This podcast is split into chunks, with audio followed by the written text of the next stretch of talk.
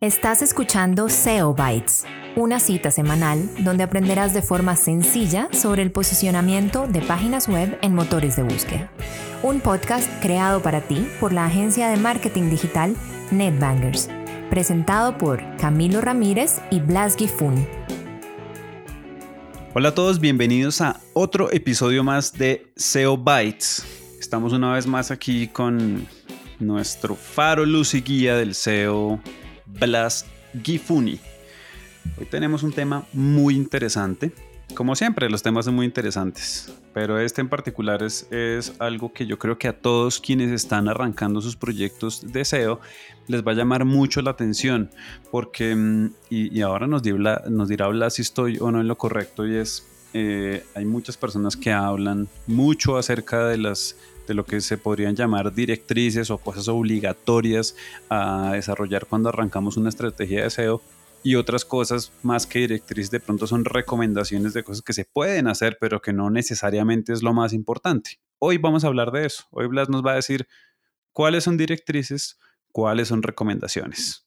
Blas, buenos días, tardes, noches, medios días. Señor Camilo, ¿cómo vamos? Es todo un placer estar aquí otra vez compartiendo con usted en este espacio del día para no decir si es tarde, día o noche. Pero bueno, hola a todos. Bueno, ¿cómo va el tema? Pues me parece muy bueno, muy, eh, es muy interesante por varias razones y está en lo correcto con, con la introducción que hizo, porque muchas veces lo que se habla es que eh, normalmente un, consultor de SEO puede decir, no, es que su problema es tal cosa y tratan de ponerlo en un, eh, darle una respuesta única a un problema que puede traer varias, eh, varias aristas.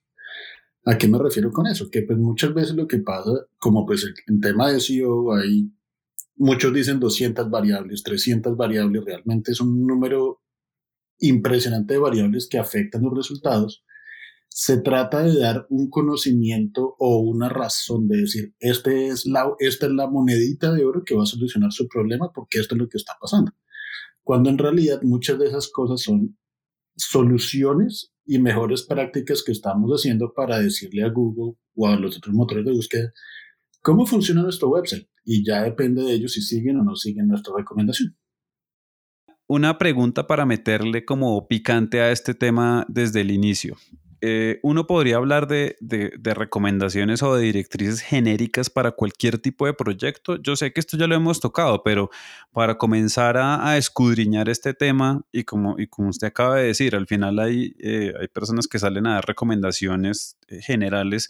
¿Uno sí podría hacer eso o, cada proyecto de SEO tiene como un universo muy particular en el que uno debería sumergirse para sacarlo adelante?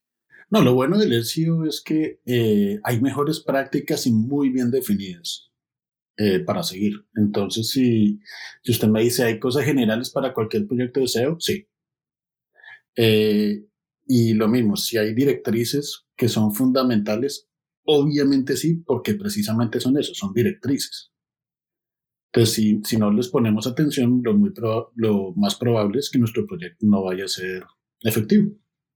Ok, muy bien. Bueno, y, entonces entrando como ya en el tema, ¿cuál sería como su recomendación o, cuáles son como esas diferencias para que quien nos esté escuchando sepa pues cuál es la decisión que debe tomar o cuáles son esos primeros pasos o a quién debe escuchar? Eh, al final hay muchas voces en esto, ¿no? Es todo lo que uno puede encontrar en internet más el amigo que es experto, más nosotros en SEO Bytes hablando, entonces, ¿cómo se puede tomar esta información y cómo se puede gestionar de la mejor manera? Claro.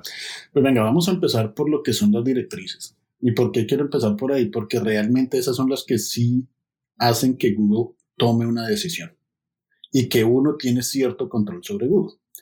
Entonces, ¿cuáles son esas directrices? Y, pues realmente son muy poquitas. esas directrices, la primera es el robot.txt, pues que ya lo habíamos definido en el, en el glosario, y es que es prácticamente un, un archivo que le dice, Q, usted puede o no puede entrar a este website y si puede entrar a este website, a estos directorios o subdirectorios o a estos archivos, no puede entrar y no tiene permiso de mostrar información de esto en su index. Eh, esa es una directriz, el robot.txt es algo, una directriz que Google sigue eh, constantemente. Perfecto. Entonces, número uno, chuleada. Siguiente. El segundo, mm, eh, no hemos hablado mucho de redirecciones en capítulos, en episodios anteriores, pero pues una redirección ¿qué es? Es un, haga de cuenta cuando pensemos en el caso físico, si hay una tienda en una ubicación y, dicen, y uno llega a esa tienda y dice, oiga, nos mudamos para tres cuadros más allá, eso es una redirección. O si llegamos a la misma tienda y dice, oiga, nos mudamos, eh, estamos en el pasillo por, mientras hacemos remodelaciones, ese es otro tipo de redirección. ¿Por qué pongo estos dos puntos? Porque ambos son casos que Google va a seguir. Entonces, si cambiamos el contenido de una página a la otra y sabemos que ese contenido va a cambiar ahí ya de por vida, pues es una redirección de código 301 y Google la va a seguir. Va a decir, bueno, no tengo, igual, es que no tengo otra opción porque el servidor me está obligando a redirigir a otro lado. Y en el caso que, que vamos, estamos haciendo ajustes a un contenido o de pronto un producto no está y queremos poner que ese producto, queremos poner un producto similar, le podemos decir una, poner una redirección 302 y Google va a saber, ah, de pronto este, este producto va a volver. O de pronto le puedo, puedo mandar a los usuarios temporalmente para aquí, pero pues sé que tengo que igual, tengo que seguir esta directriz. Muy bien, entonces redirecciones clave. Eh, y eso sí, eh, digamos que lo he vivido en carne propia con proyectos que por alguna razón, y esto para quienes estén eh, de pronto escuchándonos y estén haciendo cambios en sus websites, porque los, los, rediseñaron o por la razón que sea, tengan mucho cuidado cuando salen con páginas o con websites nuevos, porque suelen cambiar la estructura de su sitio y cuando salen al aire pierden toda el posicionamiento que tenían porque nadie hizo lo que acaba de decir el joven Blas de hacer las redirecciones correctamente. Y me ha pasado y uno paga eso con, eh, con lágrimas, sudor y sangre. Y contratos. y contratos, efectivamente. sí. Bueno, otra directriz muy importante es lo que se llaman los atributos de los links. Entonces, ¿a qué me refiero con esto? Hay una, cuando se tiene un link, hay un atributo que uno le puede decir si es un link que ha sido pago, es decir, que si alguien, si yo he pagado precisamente, o si he recibido pago para poner ese link en mi website, eh, o si he sido, si es parte de, del marketing de afiliados, tengo que poner ese código, o si sencillamente no quiero que Google siga eh, que, prácticamente siga y me califique con respecto a ese link, que sería el no follow. Entonces, ¿qué es lo que pasa? Ahí le estamos diciendo a Google, estas son las razones por las que tenemos este link y, y para, para su información, o esto es de un link afiliado, que sería affiliate, eh, sería un link pago, que sería paid. Eh, hay otro que es UGC, que es User Generated Content. Y hay otro que es el no follow, que por ejemplo, eso se utilizaba mucho cuando se decía, oiga, es que voy a poner todos los links, voy a poner muchos links en mi website, pero para que Google no se salga de mi website, le voy a poner no follow. Entonces lo que hizo Google fue dividir, bueno, en vez del no follow global, vamos a dividirlo entre cuáles son pagos, cuáles son de afiliados y cuáles son de, de uso de, generados de, por los usuarios. Entonces, ese es otro tipo de, de mecanismo que se tiene para darle una directriz a Google. Perfecto. Ese también sería otro punto que súper clave tener en cuenta y que no, no, no, se puede dejar simplemente como a discreción de quien está haciendo como las publicaciones al webmaster, ¿no? Tal vez hay que tener como alguna manera de control interno. Eh, lo que me ha pasado a mí en, en, mi experiencia con esto es que no siempre hay alguien, un doliente de ese tipo de, de, de la denominación de esos links y cómo se escanean o no se escanean por Google. Parece que no, no siempre en los equipos hay alguien doliente de esto y eso queda a manos del que publica. Y normalmente pues esa persona no tiene el criterio para saber por qué es o no es importante. Exacto. Ahora entonces, si seguimos hablando de cuestión de, de qué son directrices y qué son prácticamente recomendaciones, si se dan cuenta, las directrices le están diciendo a Google cómo hacer un, mejor rastreo del website, mientras que las recomendaciones son prácticamente para decir cómo nos beneficiamos nosotros. ¿A qué me refiero a eso? Una recomendación que se hace constantemente es eh, prácticamente el metatítulo, eh, la, el metadescripción e incluso el sitemap.xml. ¿Cómo le quedó el ojo con eso?